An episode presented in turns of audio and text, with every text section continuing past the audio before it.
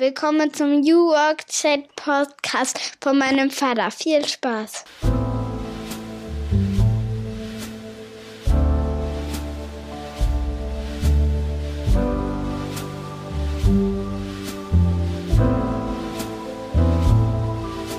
Und damit moin moin aus Rostock City. Ihr seid richtig beim New Work Chat Podcast mit dem großen Silvester-Special. Ich bin Gabriel, euer Host. Freue mich, dass ihr eingeschaltet habt. Wir wollen heute gemeinsam einmal schauen auf dieses ereignisreiche Jahr, in dem extrem viel passiert ist, was Arbeit und auch die Zukunft der Arbeit angeht. Ich habe selber 50 Folgen aufgenommen, 50 spannende Gäste interviewt. Dafür nochmal vielen, vielen Dank für alle, die mitgemacht haben, die mir Fragen beantwortet haben, die zugehört haben, die diskutiert haben darüber. Ohne euch würde ich diesen Podcast nicht machen. Mir macht es großen Spaß und ich freue mich auch, das weiterzuführen bis in das nächste Jahr. Und in das nächste Jahr wollen wir heute schauen mit meinem Gast Raphael Gielgen. Er ist Trendscout Future of Work, Life and Learn bei der Design Company Vitra und darf sich hauptamtlich, hauptberuflich sozusagen mit der Zukunft beschäftigen. Er reist normalerweise durch die Welt und besucht Unternehmen und fragt, wie sie arbeiten, schaut sich deren neue Büros an, deren Technologie und ist sozusagen bestens informiert. Dann kam Corona. Er wird mir heute im Interview verraten, wie er eigentlich zu dem Job gekommen ist, wie sich seine Arbeit aber auch verändert hat, welchen Effekt sie auf Vitra genommen hat, warum er glaubt, dass wir unseren Muskel Neugier noch mehr trainieren sollten und welche Trends im nächsten Jahr für uns jetzt wichtig werden. Wünsche euch viel Spaß mit dieser besonderen Folge mit Raphael, einem absoluten Wunschgast, den ich schon lange auf meinem Zettel hatte. Schön, dass es geklappt hat, schön, dass ihr eingeschaltet habt. Wir hören uns dann nochmal am Ende der Folge.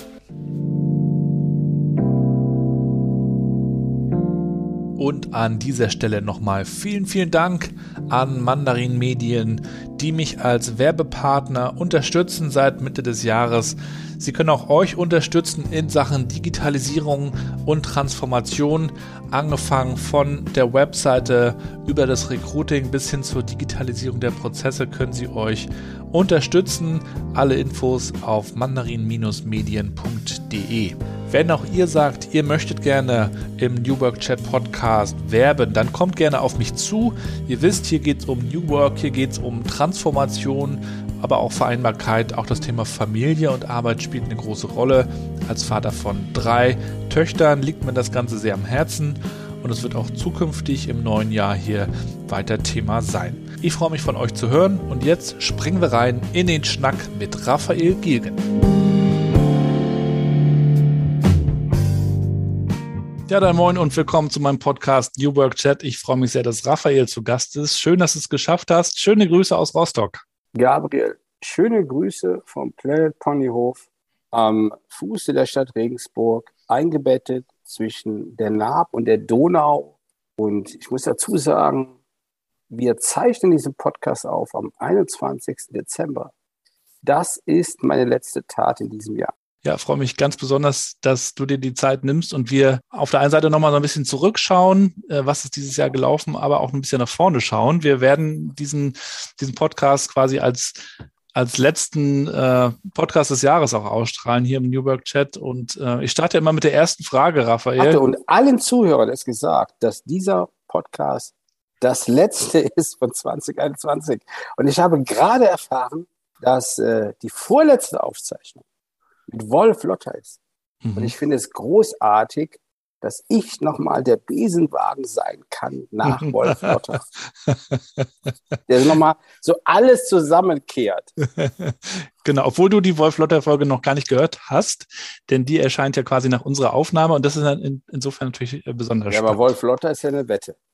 Also von ihm, ich würde jetzt von ihm jedes Buch blind kaufen. Warum hast du eigentlich noch keins geschrieben? Oder kenne ich das nur noch nicht? Oh, Nee, aber schau, weißt du, also viele Leute sagen immer, ja, wann machst du das denn alles? Und allein die Aussage, wann machst du das denn alles, daran steckt ja die Antwort, warum ich noch kein Buch geschrieben habe. Mhm. Du musst ja wissen, also auf der einen Seite ähm, arbeite ich ja, bin ich ja total engagiert in dem, was ich tue, für Vitra. Und auch die Kombination ist total besonders. Also das auch genau für Vitra zu tun oder auch in diesem Kontext. Und dann wohne ich ja auf einem kleinen Hof und mein Freund Matthias Grätler sagte mal, Raphael Gilgen ist der Mensch mit der wenigsten Tagesfreizeit. Weil immer dann, wenn der meint, er hätte jetzt ein Stündchen, wo er mal trödeln könnte, fällt seiner Schwiegermutter etwas ein, was er dann machen könnte. Deshalb habe ich noch kein Buch geschrieben. Aber du kuratierst ganz gut. Unter anderem ja auf deinem Flipboard, aber da kommen wir noch mal später drauf. Äh, mit welchen fünf Hashtags würdest du dich denn beschreiben? Hashtag Neugierde ist eins. Hashtag äh, müde ist zwei. Ähm, Hashtag äh, Rebellion.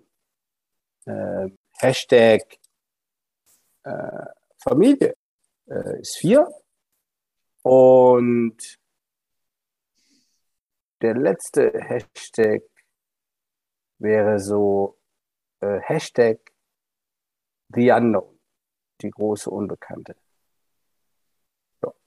Die letzte, äh, die Unbekannte, das kannst du uns gerne mal erklären. Was meinst du damit?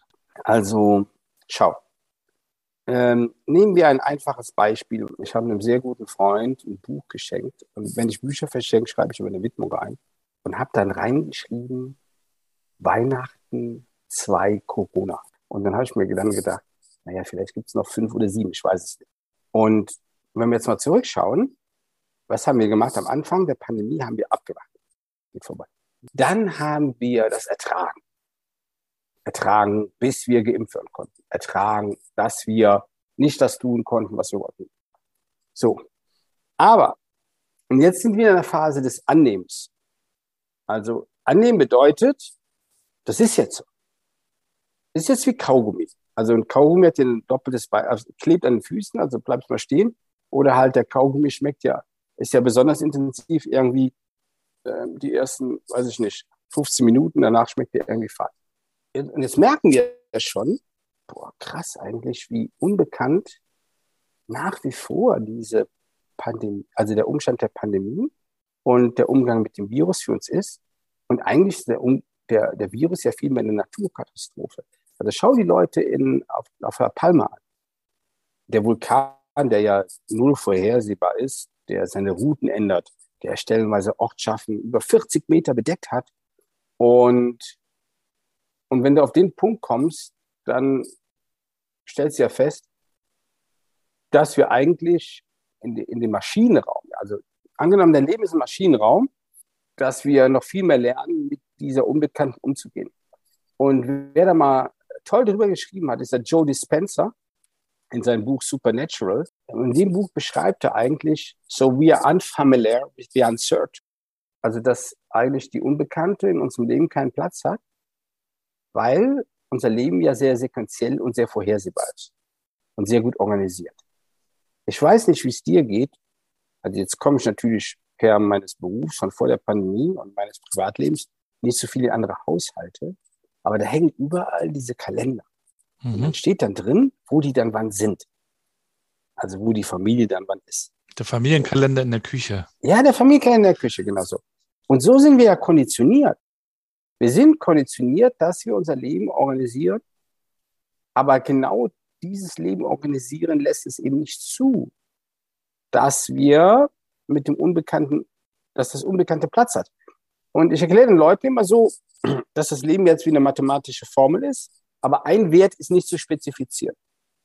Und dann dir jeder Wirtschaftsmathematiker sagen oder Versicherungsmathematiker, gegen was ein Schuss. Wenn der Wert nicht spezifiziert ist, macht das Ganze keinen Sinn.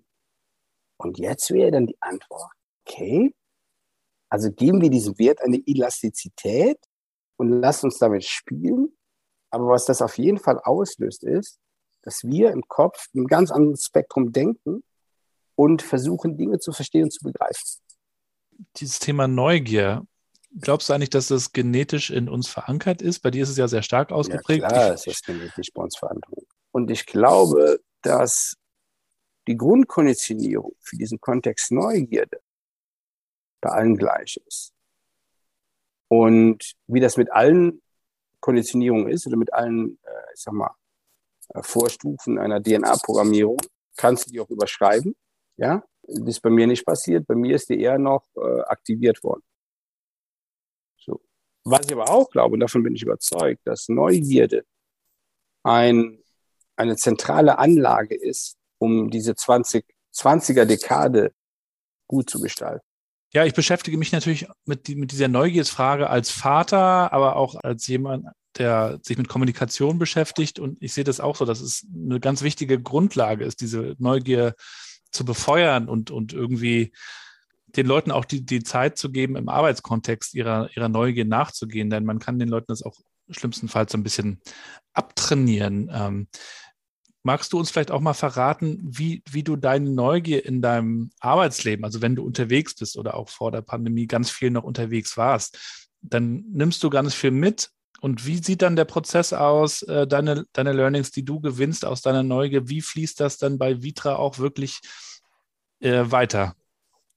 Zum Thema Neugierde, ein Aspekt, das würde ich gerne vorlesen, das passt nämlich dann gut zu. In dem Zeitraum, wo ich bei Vitra angefangen habe, bin ich auf eine Werbung gestoßen einer großen Münchner Tageszeitung. Und die fing wie folgt an. Du kannst so vieles erst verstehen, wenn du dir selbst die Neugier lässt Wer Augen schließt, um Schönes nur zu sehen, der wird dem Blinden gleich und vieles ihm entgehen von all dem weltgewordenen Rest. Gestatte dir, dich hinzuneigen zu dem, was dich zur Frage drängt. Das ist uns Menschen seltsam eigen. Drum möge man uns bitte zeigen, wie alles steht zusammenhängt. Von einem Martin Kiesling. Das Tolle ist, Zusammenhängen passt richtig gut zu Wolf Lotter, zu seinem vorletzten Buch Zusammenhänge. Und ähm, äh, jetzt zu Vitron, zu meiner Aufgabe. Also ich habe mich natürlich zeitlebens für alles interessiert. Boah. Und ich habe noch viele Jahre Vertrieb gemacht, fast ähm, 14 Jahre oder 15 Jahre. Und in unterschiedlichen Rollen, vom Verkäufer bis zum Geschäftsführer. Aber ich habe mich immer viel mehr für das interessiert, was meine Kunden tun, äh, was eigentlich meine eigentliche Aufgabe war. Also hier mal, Investitionsgüter zu verkaufen.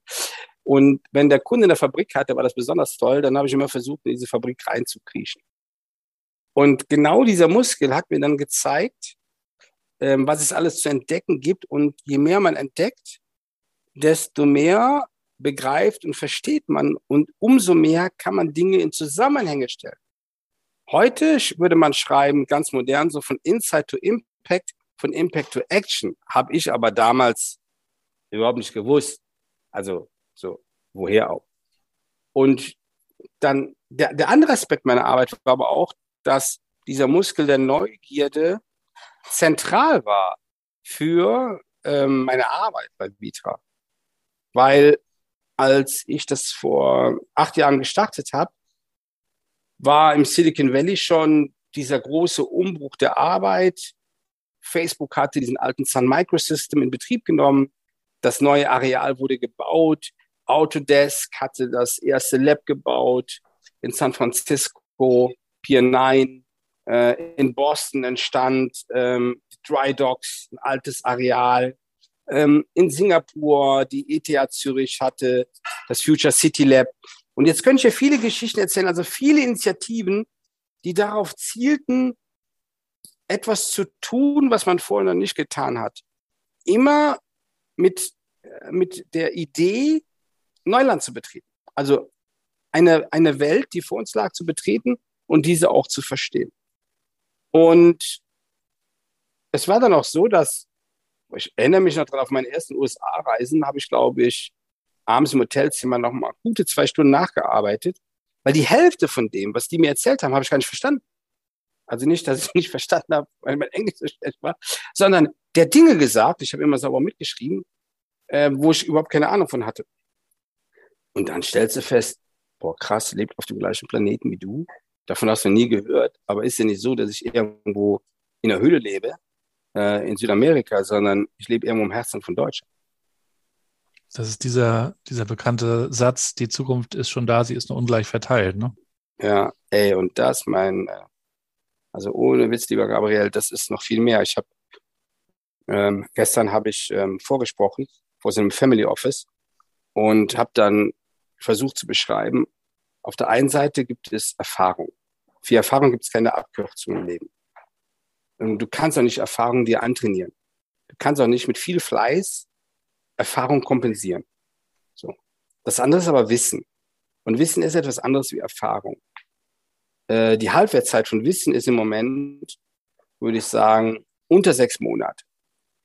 Und was die verstehen müssen, die viel Erfahrung haben, dass Erfahrung eben nicht Wissen ist und dass sie daran arbeiten müssen, den Wissensmuskel zu trainieren und dass die, die viel Wissen haben, oft sind das junge Talente von Unis oder die, die Uni dann zwei, drei Jahre beim Berater gemacht haben, haben sehr viel gesehen, ähm, dass denen aber halt Erfahrung fehlt. So. Und, ähm, und das kommt jetzt nochmal dazu, genau diese Kiste. Und dann wird es mit dem Thema Zukunft ziemlich komplex, weil wir halten uns zu sehr an Regeln und weil wir uns zu sehr an Regeln halten, lösen wir bestehende Probleme nicht. Weil du quasi aufgrund deiner Konditionierung, die du heute hast, in deiner Eindimensionalität, wie die auch für jeden ist, du hast halt diese Werkzeugkiste und das Werkzeug, was da nicht drin ist, ähm, über das verfügst du nicht und deshalb wirst du auch die Aufgaben nicht lösen. Das ist der Albert Einstein, ne? Der doch, so. mal, der doch mal irgendwie sagte, du kannst das Problem nicht lösen, wenn du mit derselben Herangehensweise, wie es entstanden ist, ja, äh, dran ja. bleibst. So, gut. Aber weißt du, das hat ja eher noch was, ähm, wie soll ich sagen, da ist ja so ein radikales Momentum drin. Aber in, in meiner Botschaft steckt ja noch was ganz anderes. In meiner Botschaft steckt ja etwas drin, dass diese Regeln, die wir zukünftig haben, oder andersrum, Regeln, die gerade existieren, haben zukünftig keine Gültigkeit mehr. Hier rechts von mir, ich drehe das mal, dann siehst du das nur, da ist mein Bücherregal, ja? Mhm. Ziemlich groß, ziemlich lang. Und das hat äh, jeder Meter bis zur Decke hat Kapitel. Und es gibt ein Kapitel aus meiner Zeit als Geschäftsführer mit Wirtschaftsbüchern. Und ich würde sagen, die Wirtschaftsbücher sind so 1,6 Meter. Böse Kollegen würden jetzt sagen, warum hat der Gildenlieder nie gelesen?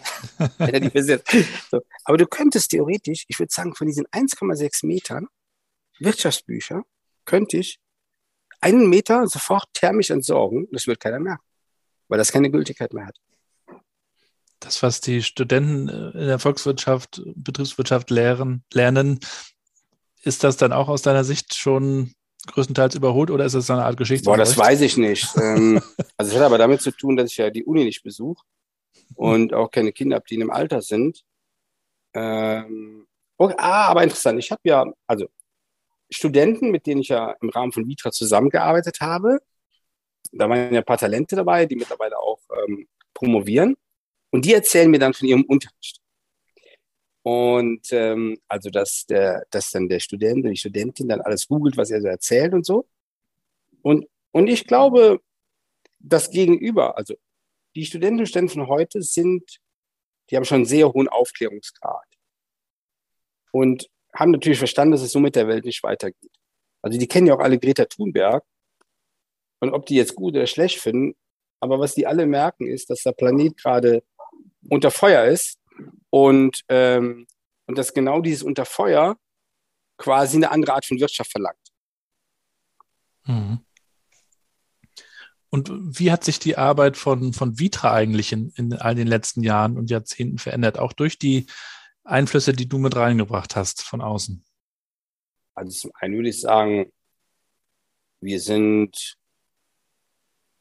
also ich empfinde uns, jetzt wenn ich das von außen betrachte, schon als ähm, also sehr ganz gut laufende Maschine, wo, also aber moderne Maschine jetzt, ja, also, also jetzt nicht nur Zahnräder sind, sondern auch Elektronikbauteile, wo viel ineinander greifen, gesteuert wird, ähm, wo auch die Kolleginnen und Kollegen, egal in welcher Abteilung, die haben alle was Performantes.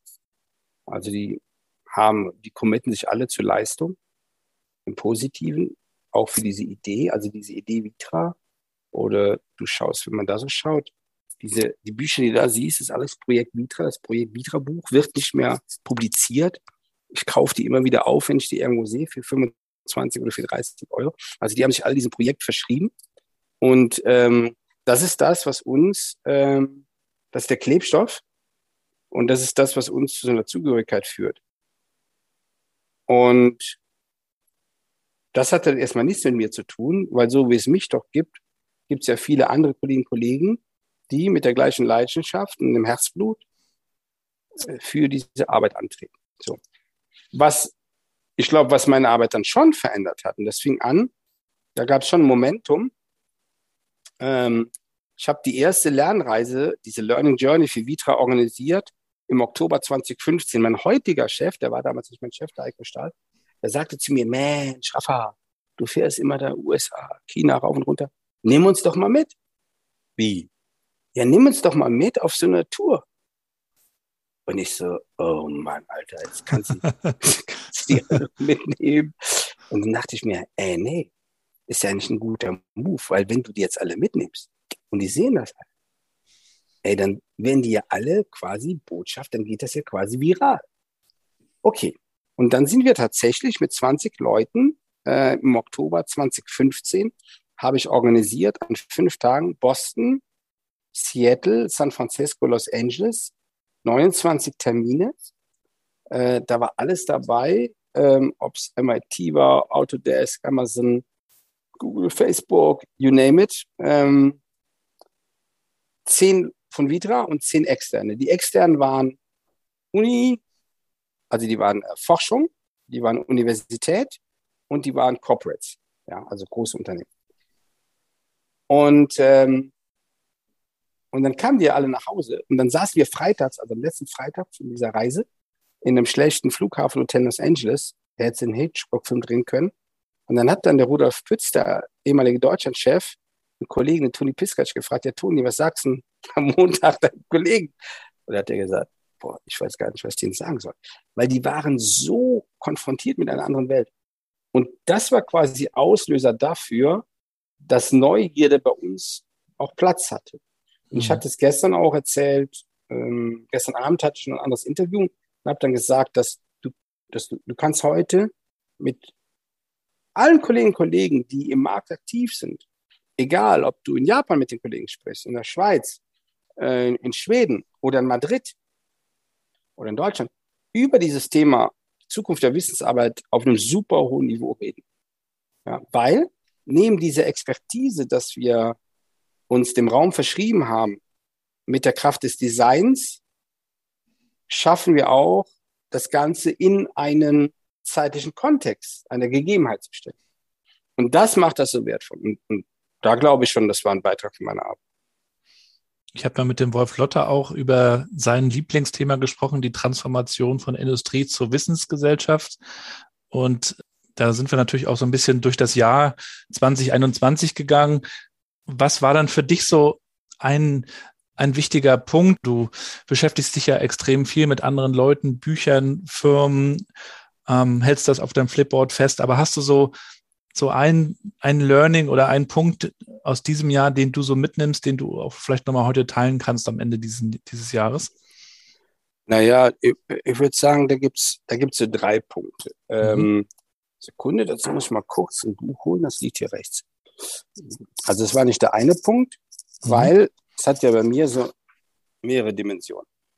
Das erste war, die Überraschung war mit Sicherheit ähm, alles zum Thema des Metaversums oder dem Metaverse. Mhm. Ich hatte, ich wurde angesprochen im Juni in Hamburg von der Josephine von äh, Debt. Debt ist eine Agentur. Die veranstalten das Meta Festival in Berlin. Und aber ich wurde angesprochen, also bevor dieser Matthew Ball überhaupt den Artikel im Internet lancierte. Und dann habe ich gedacht, Rafa, so blöd kann es ja gar nicht sein da fährst du hin. Als einer der Panel-Teilnehmer. Mit mir war einer von Facebook ähm, auf der Bühne. Und jetzt zu dieser Geschichte. Also eine Überraschung ist das Thema Metaverse. Was war passiert? Im Sommer gab es diesen Matthew Ball, ehemaliger Amazon-Mitarbeiter, heute VC. Der schrieb dieses sieben- oder achtseitige Essay, stellt das ins Internet äh, über die Idee, das Internet, dass das Internet körperlich wird. Also stell dir vor, das Internet wird ein großer Raum, in dem du das alles körperlich tun kannst, was du willst. Hä? Und dann, wenn man jetzt schaut von dieser Art der Veröffentlichung, machen wir den ersten Sprung. Es gibt die IAA in Berlin. Äh, es gibt die IAA in München. BMW stellt Joytopia vor. Also BMW inszeniert einen virtuellen Messeauftritt, browserbasiert, ähm, gebaut von Journey. Journey ist, eine, ist einer der Top 10 Firmen die quasi diese Architektur dieser Welten bauen. Und browserbasiert brauchst, brauchst keine Brille. Dann ein paar Wochen später verkündet Amazon, äh, Accenture, Entschuldigung, dass sie 60.000 äh, HoloLens-Brillen kaufen. Da liegt meine hinter mir. 60.000 HoloLens für äh, Oculus-Brillen, Entschuldigung, Oculus, für deren amerikanischen Markt. Für das ganze Thema Training äh, und Recruiting. Dann liest du zwei Wochen später, dass Microsoft die Teams-Architektur implementieren will in den Workplace der Oculus-Brille. Und dann vor drei Wochen, vor drei Wochen verkündet äh, Sandbox und die Central Land zwei große, also Metaversum-Räume, sage ich mal so, um das so zu beschreiben, dass für über 100 Millionen US-Dollar Grundstücke verkauft worden sind. Und jetzt hörst du, dass Nike und Adidas da Sneaker verkaufen. Es erinnert irgendwie total an Second Life. Ähm, ja, aber da ist Second in der, Life, würde ich mal sagen, ja, ja, klar. gegen. Absolut. Aber es, es, ruft doch so Erinnerungen äh, hervor. Ne? Ja, ja, ja, absolut. Und jetzt komme ich zum Konterpunkt. Ein anderes Erlebnis. Das andere Erlebnis war dann ähm, in dieser Du kannst nicht reisen Situation und dein Zuhause wird so dann alles Raum, weil Gorilla wurde ja dann auch groß in diesem Jahr. Und egal, was du nicht zu Hause hast, Gorilla bringt es dir, haben Menschen sich eigentlich damit beschäftigt, wie deren räumliche Umgebung ist. Und dann fand ich ähm, diesen, äh, ich lese jetzt einfach mal vor, ja? Mhm. Ähm, der Raum ist schön. Er spricht zu denen, die sich in ihm aufhalten. Er rührt sie an, er spricht sie an, er wirkt auf sie und regt sie an. Dieser Raum hat etwas zu sagen. Er spricht vom Sinn, und er spricht so kraftvoll, dass die Menschen, die ihm zugange sind, seinem Anspruch Antwort geben. Dann geht's weiter. Ein beseelter Arbeitsraum, ein schöpferischer Raum, ein humaner Raum, so etwas ist kein Zufall. Es ist das Ergebnis kunstvoller und sorgsamer Gestaltung. Kunst und Denken haben diesen Raum geschaffen, haben ihn geschaffen als, Art, als eine Art Gewächshaus menschlicher Potenzialentfaltung. Also ich wiederhole mal, haben ihn geschaffen als eine Art Gewächshaus menschlicher Potenzialentfaltung. Sie haben, ihn, sie haben es ausgestattet mit einer Dingwelt, die funktional und poetisch zugleich ist, sodass sie den Bedürfnissen von Leib, Geist und Seele Genüge tut. Eine stimmige physische Ergonomie für den Leib, Schönheit für den Geist, Spirit für die Seele. Das ist aus dem Buch Wo die Seele singt von Christoph Quasch und Jan Tön. So, und das ist dieser Gegenpunkt. Und den habe ich jetzt auch festgestellt in diesem Jahr, dass auf einmal unsere physische Umgebung eine Renaissance erlebt. Und dass wir eben nicht uns andienen wollen von einer Instagramisierung der Architektur, dass uns einer sagt, was schön ist und was cool ist, sondern dass wir für uns entdecken, womit wir uns entgehen wollen. Und in einer Maßstäblichkeit kannst du das natürlich auch auf Unternehmen übertragen. Heißt, es gibt diese zwei großen Pole. Auf der einen Seite gibt es diesen Pol einer immersiven Welt, wo das Internet körperlich wird, wo wir Dinge erleben können, die wir nie erleben könnten, wenn es diese Technologie nicht gibt. Und auf der anderen Seite erkennen wir wieder die Dingwelt. Und im Rahmen der Dingwelt erschien ja dann äh, in diesem Jahr die Dokumentation äh, Salvato Mundi, The Last Da Vinci von diesem dänischen Regisseur. Findet man auf drei Seiten der Reportage, die die Geschichte erzählt des Bild, also ob das Bild jetzt vom, vom Leonardo da Vinci oder von einem seiner, ich sag mal, Werkstattmeister gemalt wurde, sei mal dahingestellt. Aber es zeigte auf, dass ein physisches Etwas eine Begehrlichkeit bei Menschen bewirkt hat, die unvorstellbar ist. Gleichzeitig liest du aber heute, dass ähm, Menschen Kunst besitzen über NFTs also über virtuelle Kunst kaufen, über, über NFTs, dass sie diesen Menschen gehört. Und, und das ist für mich, glaube ich, so in diesem Jahr ähm, so das dickste Brett, was ich verstehen musste. Was ich aber auch gut finde, weil es gibt mir natürlich in meiner Welt Platz. Du siehst, ich bin hier umgeben, also weil du es siehst auf der Kamera. Hinter mir ist nämlich mein devotionalen Stand. Das sind alle physische Dinge die mich immer anregen. Die sind für mich ja, jedes Teil ist ja für mich so ein Fenster in die Welt. Und andererseits aber auch ähm, das Technologische, wie viel Potenzial da steckt. Und ein anderes Thema, was dann irgendwann auf mein Radar gekommen ist, ist die Dekarbonisierung der Wirtschaft. Also was wäre eigentlich, wenn wir, also dass du nicht nur sagst, schaffst du bis äh, Net Zero, sondern du schaffst es wirklich, einen Wirtschaftsraum, wie Deutschland es ist, zu dekarbonisieren. Dass in 15 Jahren die Art und Weise, wie wir wirtschaften, vielleicht auch früher, überhaupt keinen Fußabdruck mehr hinterlässt. Und damit habe ich mich ein bisschen beschäftigt und war sehr beeindruckt, wie viel Climate Tech Unternehmen es gibt, auch in Deutschland, und wie viele Initiativen es gibt, die dann zu Dingen führen, die vorher unvorstellbar waren. Denkst du eigentlich noch in, in Relation wie Arbeit und äh, Freizeit? Ja, schon. Natürlich ab und zu nicht konsequent genug.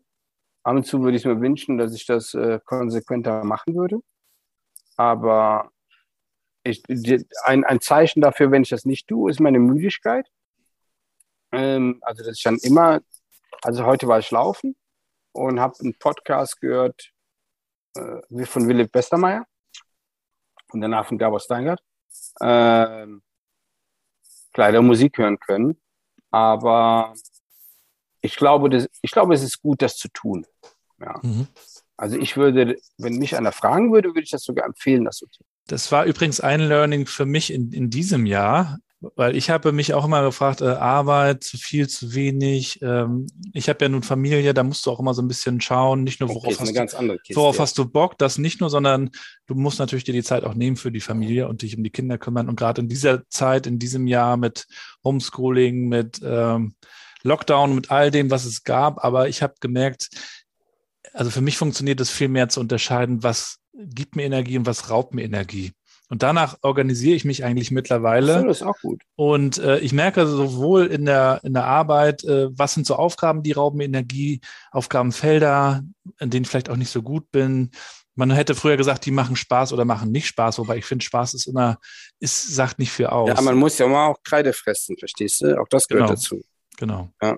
Also du musst auch, ich finde auch, es ist wichtig, Dinge zu ertragen, auszuhalten. Mhm. Also zwei Aspekte. Weißt du, die, wenn eine Familie hast, ist das nochmal ein ganz anderes Brett. Ja? Was ich nur, wozu ich nur die Leute einlade, darüber nachzudenken, in welcher wirtschaftlichen Umgebung, also welche wirtschaftliche Umgebung wir jetzt betreten. Wir haben ja alle eine Art Wohlstand. Und ich glaube, da könnte ich blind raussprechen, die, äh, also von den meisten hatten die Eltern das nicht. So. Und die Großeltern sowieso nicht. Und der ist aber nicht äh, Gott gegeben oder selbstverständlich. Der hat ja einen Grund, warum das so ist. Und ich glaube, wir betreten schon ein Jahrzehnt oder sind ja bald, dann sind es nur acht Jahre in diesem Jahrzehnt oder dann liegen dann äh, noch neun vor uns ab 2022, wo wir äh, immer die Schuhe echt festbinden müssen, weil das ein anderes Art des Fußballspiels ist, was vor uns liegt. Und, und ein Altgeselle von mir in der Schreinerei, der sagte immer zu mir, Raphael, du wirst eines Tages ähm, die Rechnung dafür bezahlen müssen, für das, was dein Vater dir möglich gemacht hat. Was auch immer, was auch immer er damit meinte. Er, aber da, steckt ja etwas drin, da steckt die Erneuerung der Gesellschaft drin. Wie mein Großvater das tun musste und meine Oma oder meine Mutter, mein Dad, so muss ich das auch tun. Ja, und die Neffen meines Bruders genauso. Bin nur fest davon überzeugt, dass die Dekade, in der wir jetzt sind, eine große Dekade der Veränderung ist, wo, und die gehört Augenmerk. Und da geht es weniger um das Ich, sondern da geht es viel mehr um das große Kollektiv,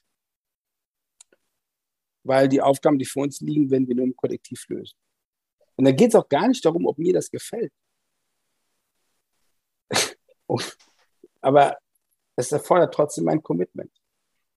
Ich habe hier im, Podcast vor, vor einer Weile äh, Manfred Schlosser interviewt, der arbeitet bei Yandex, dem russischen Google, und der hat so ein bisschen über Russland erzählt. Und was ich ganz interessant fand, war, dass er sagte, die, die junge Generation, die dort auch aufwächst, die, die äh, ähnelt sich insofern auch mit, mit unserer jungen Generation hier im Westen, als dass sie sich gar nicht mehr so sehr über die Regionalität definiert, sondern im Internet natürlich auch aufgewachsen ist und sich dadurch mehr äh, interessenbezogen zusammengehörig fühlt Das siehst du dann ja, die sind bei TikTok, liken die Videos, egal woher sie kommen, egal wer sie hochgeladen hat, es geht um Kreativität. Und ähm, ich habe da so ein bisschen auch die Hoffnung, dass, dass wir vielleicht so ein paar alte Grenzen auch weglassen können. Und ähm, ja, unsere Kinder wachsen ja da einfach auch in einer ganz anderen äh, Welt auf. Es, es gibt einfach nicht mehr so diese Welt, in der wir und unsere Eltern noch so äh, groß geworden sind, sondern es ist heute alles da, alles verfügbar, alles grenzenlos und alles vernetzt vor allen Dingen ja auch, was natürlich auch wiederum so ein paar Herausforderungen mit sich bringt. Ja, und, und es macht das vor allen Dingen auch nicht einfacher, ja. Mhm. Weil, äh, ich habe jüngst gesagt, damals war Gegenwart äh, drei Jahre im, Gesichts-, im Geschichtsbuch. Heute ist Gegenwart morgen schon gestern. Und also ich finde die Geschwindigkeit, die, die hat es so noch nie gegeben in einer Veränderung. Und du hast das vorhin gesagt, ich suche gerade den Report. Ähm, du hast das gerade gesagt, mit den Leuten, also mit den die, die die Welt kennen, die sich organisieren.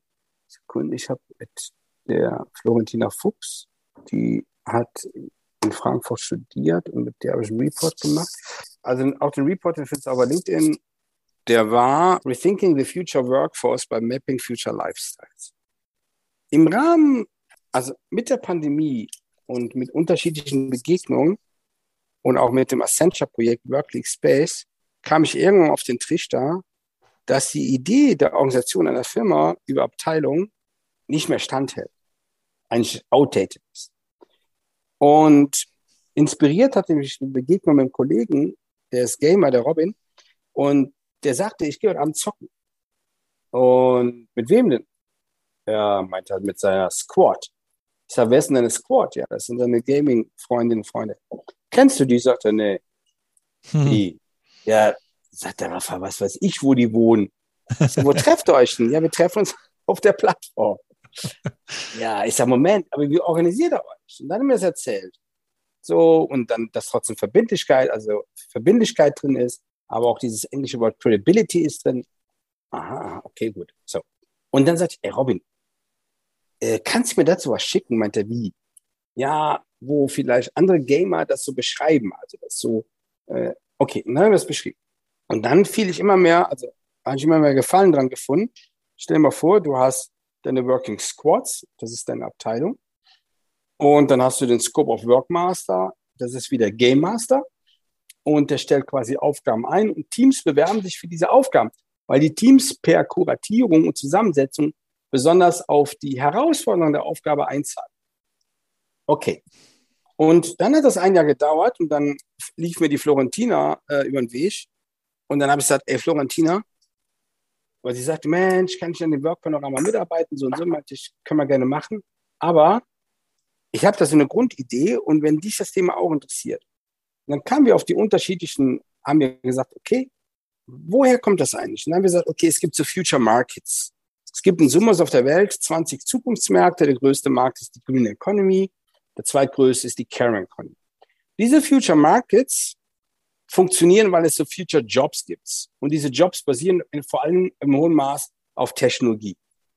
Und diese Future Jobs, nächste Skalierung runter, haben ein anderes Skillset.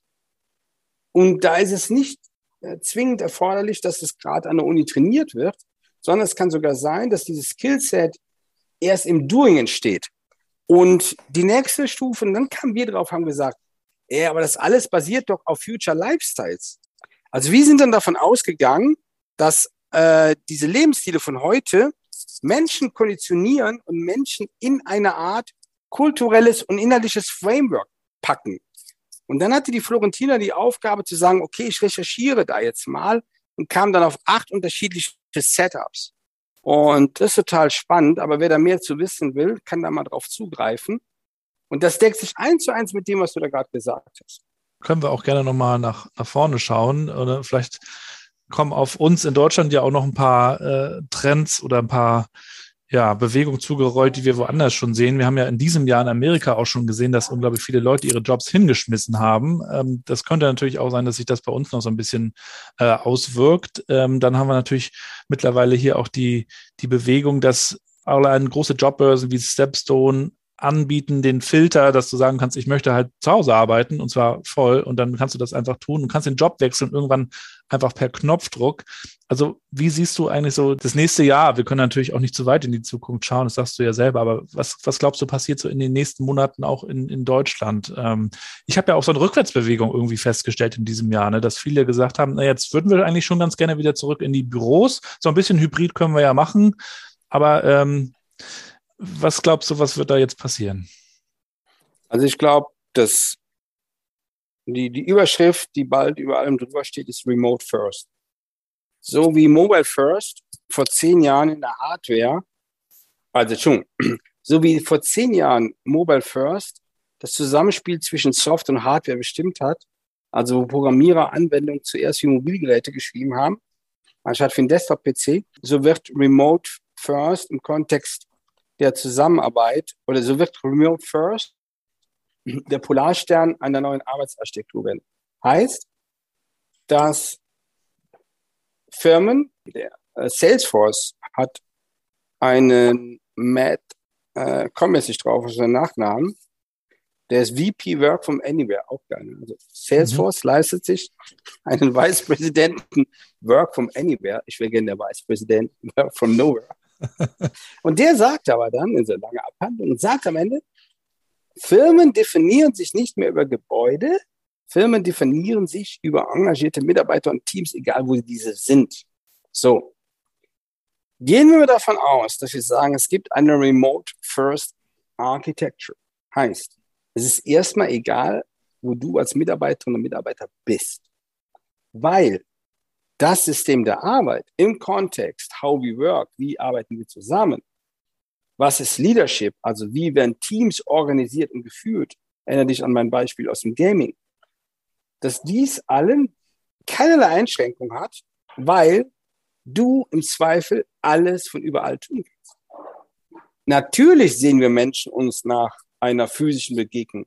Natürlich hätten wir alle gern eine Weihnachtsfeier mit der Firma gehabt. Aber das bedeutet ja nicht, dass das nicht mehr stattfindet.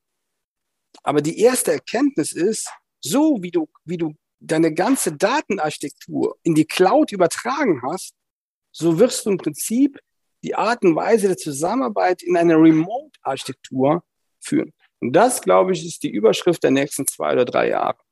Weil dieses Return to Office gibt es nicht, weil es dieses Office nicht mehr gibt. Es gibt diesen Ort gar nicht mehr, an den du zurückkehren könntest, weil dieser Ort massiv an Qualität verloren hat über die neuen Gesetzmäßigkeiten. Und jetzt muss man ja auch dazu sagen, also ich will jetzt das Büro nicht dissen. Weißt du, ich fahre 550 Kilometer zum Vitra Campus und wenn ich da morgen hin müsste, würde ich ja morgen hinfahren, weil das per se ein starker Ort ist. Und weil dieser Ort so viel Aufladung hat, so viel Kraft, so viel Authentizität, Identität, Inspiration. schreibt, alles, also verstehst du da, ich mache heute noch Bilder davon und poste die, aber das ist ja nicht das Normale, das ist ja was sehr Privilegiertes, dass wir das haben. Weil 80 Prozent der Menschen sind in erkenntnisfreie Arbeitsorte gefahren und haben jetzt festgestellt, naja, dafür brauchst du nicht hinfahren.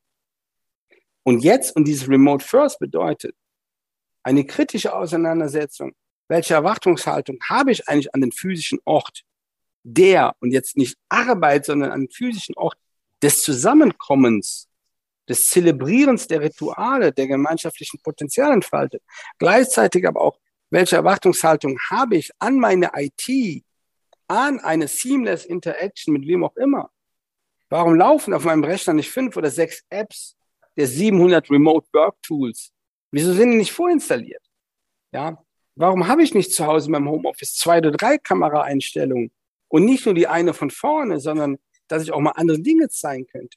Alles das bedeutet das jetzt. Und so müssen wir uns überlegen, es gibt einmal den physischen Raffer, ja, der in der, in, also dein physisches Ich, was, und das ist, wird sehr wahrscheinlich immer Premium sein. Aber es gibt dann auch dich als virtuellen Menschen. Den Meta-Raffer. Ja, den, den Rafferverse, genau. Aber, und jetzt, aber jetzt wird spannend. Wie viele Leute habe ich heute noch, die sich bis heute keine Kamera von Logitech für 100 Euro gekauft haben? Oder die sie nicht anmachen. Die, die ja, und dann, und dann sage ich, die haben den Knall nicht gehört. Ja. Weil, ja. Und, und jetzt, das ist ein guter Punkt. Es gibt ja, als wir so in den Monat fünf oder sechs der Pandemie gingen oder vier, hieß bei Vitra, ey, Kamera an. Und es ist egal, wer das Bild läuft. Hund, Katze, Pferd, Mann, Frau, Kind, Oma, Opa. Das seid ihr. Und wenn wir das nicht zulassen, wie sollte dann Zusammenarbeit gelingen? Ja? Und ich habe auch, äh, ich habe einen Freund, der lebt in den USA, dessen Namen ich jetzt nicht nennen werde. Und dann meinte ich sie, seit 20 Jahren lebt er da, wann hast du deinen Chef letztes Mal gesehen? Dann sagt er zu mir, also das Gespräch war vor zwei Monaten, und dann sagt er zu mir, im Oktober letzten Jahres. Und dann meinte ich, warum? Das war seine Antwort, weil er da die Kamera ausgemacht hat. Hm. Ich so, ey, geht dir da nichts ab oder so? Meinte er, ne. Und dann hat er mir, wir haben die Tage nochmal telefoniert, weil seine Tochter studiert in San Jose jetzt. Dann meinte ich, in San Diego. Und dann meinte ich, ey, aber deine Tochter studiert in San Diego und da zahlst du Kohle für. Die könnte auch zu Hause bleiben. Und dann meinte er so, naja, die Frage stelle ich mir gerade auch. So, aber trotzdem, wir müssen so, so wie wir die Schreibmaschine mal vergessen haben und haben dann irgendwann Computer mit Excel bekommen, so sollten wir uns auch für diese Welt öffnen. Mhm. Und ich habe jetzt extra mir eine zweite Kamera angeschafft, weil wenn ich demnächst, weil mein Computerarbeitsplatz ist ja ich sitze quasi, eigentlich ist da mein Studioarbeitsplatz, ja. Mhm. Und ich sitze äh, versetzt an meinem Schreibtisch, dass du meinen schönen emotionalen Stand siehst. Und ich werde jetzt bei mir am Computerarbeitsplatz eine zweite Kamera machen, dass wenn ich später, also wenn wir im Januar wieder anfangen, dass die Leute ein bisschen mehr erleben, wenn sie bei mir zu Gast sind. Ja. Ich glaube, es gibt auch so, so zwei Gründe, warum es auch vielleicht sogar besonders in Deutschland so diese, diesen Versuch gab, wieder zurückzukehren äh, ins Büro. Auf der einen Seite war man noch Angst vor. Was in Ordnung ist. Ich war ja, ja genau ja, ja. dafür. Ich mag das auch, also im, im Wechsel gerne. Äh, in der Flexibilität. Ähm, aber ich glaube, da steckt auf der einen Seite diese Angst vor dem Kontrollverlust nach wie vor irgendwie mit drin, obwohl das natürlich immer eine Illusion war, Kontrolle zu haben. Das, das ist ja auch klar. Und auf der anderen Seite eine Hilflosigkeit, glaube ich, weil viele einfach das Büro und das Gebäude als Kulturstätte verstanden haben und dann dieser Kaffeeklatsch in der Küche und sie wissen einfach nicht, wie sie das jetzt in der virtuellen Umgebung umsetzen sollen. Sie experimentieren rum mit virtuellen Weihnachtsfeiern, die sind dann auch nur so halb geil. Und sie haben Angst, dass diese Kultur äh, auf den Fluren ja, kaputt geht. Aber, aber weißt du, ich glaube, es geht noch eine Stufe tiefer. Es nimmt, erinnere dich an The Unknown und an Joe Dispenza, wo er sagt, wie viel Raum geben wir dem Unbekannten? Wir geben dem Unbekannten keinen Raum. Wir wagen keine Experimente. Wir haben unsere Lebensrituale. Wir haben unsere Uhrzeiten, wir haben morgens, wenn wir wach werden, die erste Handbewegung oder das erste, das erste, was wir tun, was auch immer das dann ist. Ähm, wir haben unsere Gewohnheiten, wie wir das Frühstück einnehmen, Kaffee trinken, Autopilot. zur Arbeit fahren. Genau. Und so sind wir dann konditioniert oder halt auch, ähm, wie heißt das schöne Wort, degeneriert. Also nicht falsch verstehen. Und haben dann auch darüber nicht mehr entdeckt, wollten nichts mehr erobern, wollten nichts mehr begreifen.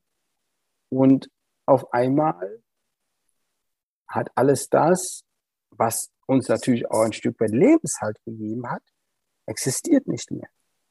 Und jetzt ist ja die Frage, der Moment, ist Arbeit Lebenshalt? Ist die Aufgabe von Arbeit, dir Lebenshalt zu geben? Oder was ist überhaupt Arbeit? Ist die Aufgabe von Arbeit, dich zu beschäftigen? Die Aufgabe von Arbeit, dass du Geld verdienst? Ist die Aufgabe von Arbeit, dass sich verwirklicht? Jetzt könnten wir, ist die Aufgabe von noch 80 Mal durchspielen. Und ich finde ja, das ist ja am zur Ausstrahlungspodcast am 31. Januar eine sehr gute Frage. Ja, das ist auch die, die New Work, die New Work Frage eigentlich, die Friedrich ja. Bergmann mal gestellt hat. Also, und die dann auch nochmal Wolf Lotte auch nochmal aufgegriffen hat. Also, wenn wir diese ganzen Routinen äh, jetzt so nicht mehr verfolgen können, also Wolf spricht von Komfortzone-Menschen, die wir irgendwie alle geworden sind. Also, ja, das ist gut. Ja. Habe ich noch nicht gehört, aber das trifft's. Das ja. trifft's total, ja. Und jetzt ist das alles nicht mehr da und jetzt, ähm, jetzt müssen wir irgendwie klarkommen und müssen uns an irgendwie neu orientieren. Und da hilft es natürlich, wenn Leute wie du auch sagen, schau mal, die machen das so, die machen das so. Äh, Beispiele, dass man überhaupt weiß, was, was überhaupt möglich, was, was geht alles. Ne? Ja, und ich habe, ähm, der Rest liegt ein Buch von ähm, Bruno Grunold. Und fast mal in jedem Podcast erwähne ich das. Ich bin mal durch Zufall drauf an einen Jan Tön, ein guter Freund, der auch das andere Buch geschrieben hat, wo die Seele singt. Jan Tön erzählte mal von dem Buch Nichts als der Mensch, von diesem Bruno Grunwald, ein Schweizer. Lebt, glaube ich, in Nabil. Und er hat zwei Bücher, also ich kenne nur zwei von ihm, er hat wahrscheinlich mehr. Nichts als der Mensch oder nichts als die Welt. Bei nichts als der Mensch, schönes Buch, hat er, glaube ich, in Summe von 250 gescheiten Frauen und Männern der Menschheit die besten drei Seiten in sein Buch gebunden. Ob das Humboldt ist, Kant ist, Sokrates ist, Erasmus von Rotterdam, I don't know. Und so kannst du von Seite, also von drei Seiten zu drei Seiten in andere Leben, andere Epochen springen. Wie geil ist das? Hm. Das andere Buch, Nichts als die Welt, beschreibt aus 2500 Jahren Geschichten der Menschheit epochale Ereignisse, die fast alle Corona-Qualität haben. Also hat der Mensch im Prinzip in 200.000 Jahren schon mindestens 175 Mal Corona erlebt. Hieß zwar nicht so, hatte aber den gleichen äh, Effekt. Und jetzt merkst du, dass äh, das eigentlich ziemlich lausig ist mit unserem Leben, weil unser Leben ist zu kurz. Also eigentlich müssten wir Menschen 200 Jahre alt werden, damit wir diesen Super Recall hätten, also die große Erinnerung. Weil die meisten von uns, ich habe ja schon keinen mehr in meiner Familie, mit dem ich über den Weltkrieg reden könnte, geschweige denn davor. Und das macht das, das macht das zu einem ähm, zu einer Herausforderung für Gesellschaften, weil wir glauben, das ist Geschichte. Aber Geschichte ist eigentlich Gedächtnis. Und Gedächtnis ist immer Anleitung und Orientierung im Zusammenspiel mit der Zukunft. Und ähm, da glaube ich, ähm, stellt das Leben uns Menschen eine kleine Falle. Aber das ist so wie ein genetischer Code, der sehr wahrscheinlich so viel programmiert ist, dass wir halt nochmal unsere Rübe anstrengen sollten gibt es nochmal so einen Ort, äh, an dem du unbedingt mal reisen möchtest, den du noch nicht gesehen ja, hast? Ich würde mal gerne auf die ISS. Da ist meine Frau, die hat jetzt gerade den Raum verlassen, das ist nicht hören. Die hört den Podcast auch nicht.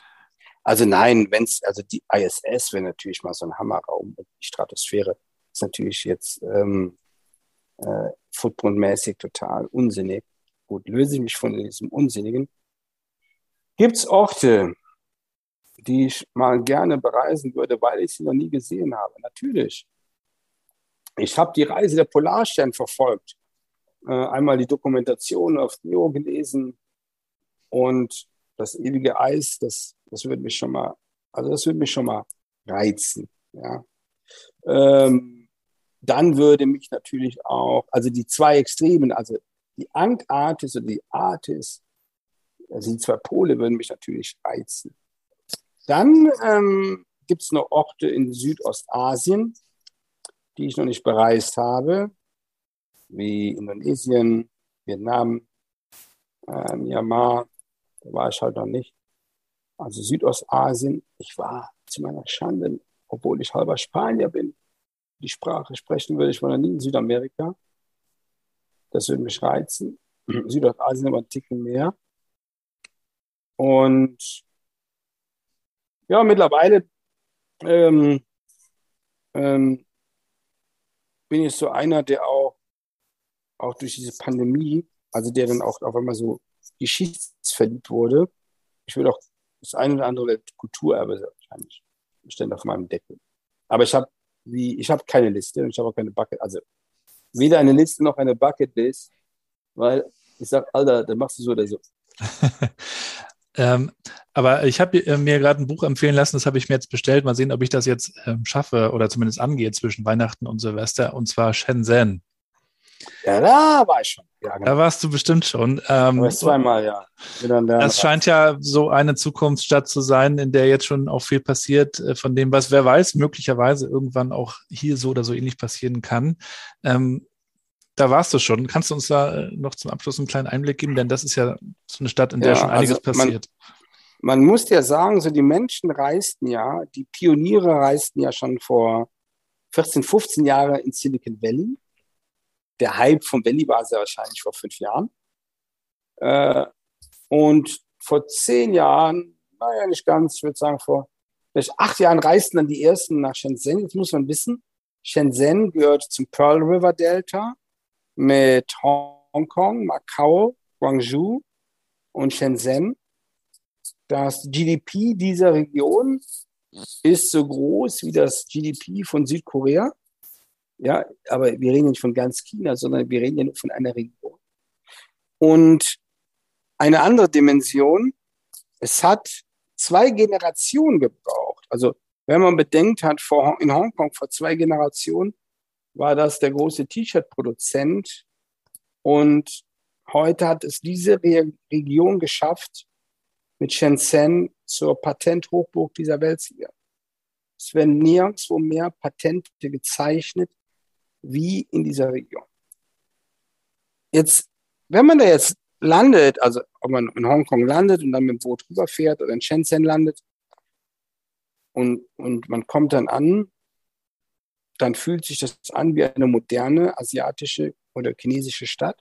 Dann spürt man gar nicht so viel Zukunft im ersten Moment, weil man denkt, die Busse fahren ja noch, die fliegen ja noch nicht. Und es gibt sogar noch Bushaltestellen, es gibt auch noch Taxis. Ähm, die fahren aber alle schon mit Strom. Aber ist eine andere Geschichte. Ist nicht so wie bei Fünfte Element. nee, nee, nee, ja, geil, geil, geiles Bild, ja, aber so könnte es ja sein. Mhm. Aber was dort ist, ist ähm, dieses Thema permanent Beta, also mhm.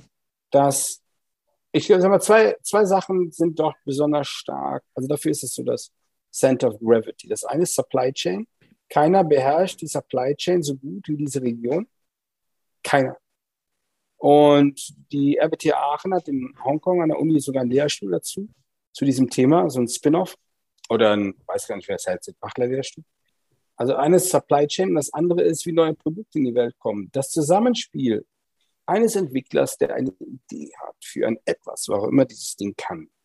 Und der den Leuten, den Designern, die einmal die IoT, also Internet der Dinge designen, dann gibt es den Designern des Produkts, dann gibt es den Verpackungsdesigner, dann gibt es dann die Speed Factory, die quasi die ersten Prototypen baut, aber dafür gibt es dann auch einen quasi so ein Warehouse, was nur für Speed Factories die kleinen Mengen zur Verfügung stellt. Dann gibt es quasi einen, einen, einen Prototyp, der dann auch schon in die Welt geschickt wird, an dem man testet, der automatisch aber Rückkopplung gibt und dann optimiert. Das gibt es nirgendwo auf der Welt. Hm. Ich war mit meiner, wir waren, waren mit vier Mann da, einer von Uni St. Gallen, der Erasmus Eller, der Daniel Helz, der hat damals auch die Tour organisiert aus Berlin. Und wir waren dann drei Tage da und haben dann nach drei Tagen original nichts verstanden. Also wir haben das nicht mit den Mustern, die uns bekannt waren, zusammengekriegt. Und es ist ja nicht so, dass da jetzt vier Leute saßen, die von nichts eine Ahnung hatten. Und dann haben wir dann David Lee getroffen am Tag vier. David Lee kann man googeln, ist sehr bekannt. Übrigens, Leute, die das jetzt interessiert, es gibt von Wired zweimal einstündige Filmsequenzen, die heute noch Gültigkeit haben. Und bei David Lee, glaube ich, war jeder Fortune 500-Chef, der hat ihm schon die Hand, äh, die Hand gedrückt. Bei dem war man, der hat uns dann aufgeklärt in dieses System. Genau. Ja. Es ist, ähm, ich finde es echt am Anfang überfordernd. Äh, man lernt viel. Wenn du mich heute fragen würdest, ich glaube, es gibt irgendwann es gibt das nächste Shenzhen und es gibt das nächste Silicon Valley, aber das findet nicht mehr auf der physischen Welt statt. Wir sind gespannt, wohin die Reise geht. Letzte Frage, Rafa. Worauf freust du dich besonders in 2022? Okay, schau. Ich wollte nach Las Vegas zu CS, zur großen Elektronikshow. Da werde ich mit hoher Wahrscheinlichkeit nicht hinfahren, weil es einfach, ja, passt nicht. Dann hatten, hätten wir, haben wir einen super Auftritt geplant gehabt in Ko Kooperation mit der ETH Zürich im World Economic Forum Davos zum Thema Rethinking Living. Da habe ich mich echt drauf gefreut, ist abgesagt worden. So. Ähm, dann freue ich mich auf meine Residency an der, am Square, am Learning Center der Universität St. Gallen. Da freue ich mich sehr drauf, weil es ein echtes Highlight ist.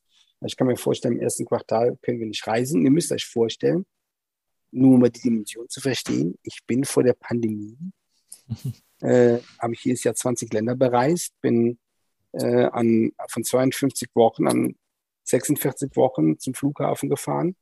Und dieses ganze Handwerkszeug steht mir heute nicht mehr zur Verfügung. Jetzt habe ich mich zwei Jahre durch die Zeit gerettet, weil ich noch so viel Zeug zum Verarbeiten hatte.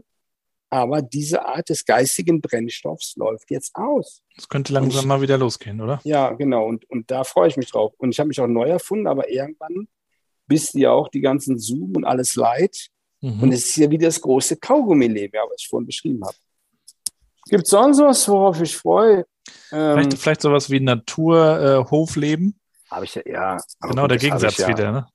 ja, aber das habe ich, weißt du, das muss ja nur vor die Tür gehen. Habe ich ja alles. Ich habe jetzt mein Splitboard wachsen lassen, äh, um äh, Snowboard-Touren zu gehen und so. Aber das habe ich ja. Da, da sind wir ja total beseelt hier draußen, privilegiert. Aber das ist ja kein Modell, zu dem ich mich vor 20 Jahren sehr bewusst entschieden habe, sondern es kam ja eher durch geheiratet, also als ich meine Frau kennengelernt habe und, und dann diese Welt für mich entdeckt habe. Und ähm, ich finde das ja als einer, der sehr wahrscheinlich sehr radikal in diesen zwei Welten lebt, finde ich das total privilegiert und deshalb ist genau diese Art des Zuhauses ähm, wichtig, damit ich überhaupt das andere tun kann. Hm. Also die Gegensätze, die machen es dann am Ende auch aus. Rafa, herzlichen Dank für dieses Interview. Wie wirst du Silvester feiern? Bist du eher so ein ganz ruhiger Typ oder ähm, machst du dir da schon mal ein Säckchen auf? Wie machen wir Silvester? Wir haben ja Tiere. Mhm. Tiere lässt man an Silvester nicht allein. Wir haben ja zwei Ponys, zwei Pferde, äh, sieben Hunde und acht Katzen. Unsere Hunde sind an Silvester besonders Mayday drauf. Die brauchen Fürsorge. Also feiern wir seit vielen Jahren Silvestern gemeinsam mit unseren Tieren. Auf der Animal Farm. Genau. Und hoffen, dass dann alle ihren Frieden finden. Aber es darf ja nicht geböllert werden. Wir haben ja zwei Schildkröten, äh, aber die sind noch ganz klein und auch sehr, sehr ruhig dagegen. Hören die Böller. ja. Nee, das wird ja dieses Jahr alles ein bisschen. Wobei der Jahreswechsel ist auch für mich eine Zäsur. Also ich, ich meine das ernsthaft. Ich habe jetzt keine Rituale, aber ähm, ich bin auch einer, der ein Jahr verabschiedet schon. Und ich bin auch einer, der das Jahr äh, beginnt. Ich bin auch einer, der ich schaue immer gerne wieder Philharmoniker an, beim Neujahrskonzert. Mhm. Ähm, das ist, das finde ich richtig aufmunternd und erheiternd. Und wenn man in Bayern lebt, da gibt es ja noch den Feiertag Drei Könige. Das heißt, mein erster Arbeitstag ist ähm, diesmal der 11., nicht mal der 10., der Montag. Dann habe ich nochmal so echt langsam Zeit, um Betriebstemperatur hochzufahren. Und ja, so schaut dann der, der Jahreswechsel aus. Ja, da wünschen wir dir auf jeden Fall einen guten Start ins neue Jahr und weiterhin natürlich auch äh, viel Erfolg, viel Inspiration und viel Gesundheit vor allem. Ja, genau. Gesundheit wünsche ich uns allen. Bleib's gesund, aber bleib's vor allen Dingen eins, neugierig. Und, und das meine ich ernst, es ist eine privilegierte Zeit für all die, die gesund sind und die machen wollen. Weil es gab noch nie so viel zu tun jetzt. Und deshalb reißt euch zusammen. Haut einen raus. Genau. In diesem Sinne, Raphael, vielen Dank und bis bald. Ja? Ade, tschüss. Ciao. Und damit sind wir auch schon wieder am Ende der heutigen Episode und auch am Ende diesen Jahres 2021 sehr ereignisreich. Ich bin gespannt, was nächstes Jahr alles auf uns zukommt. Packen wir es an, schauen wir optimistisch nach vorne und lasst uns gerne dazu im Kontakt bleiben. Lasst uns gerne connecten über LinkedIn und Twitter oder auch mein Blog gabrielrad.com. Schreibt mir, wenn ihr Ideen habt für neue Projekte, auch in Sachen Kommunikation, Transformation, dann kommt gerne auf mich zu. Ich wünsche euch jetzt erstmal einen schönen Jahreswechsel. Lasst euch gut gehen, feiert ein bisschen und vor allen Dingen bleibt gesund und bleibt connected.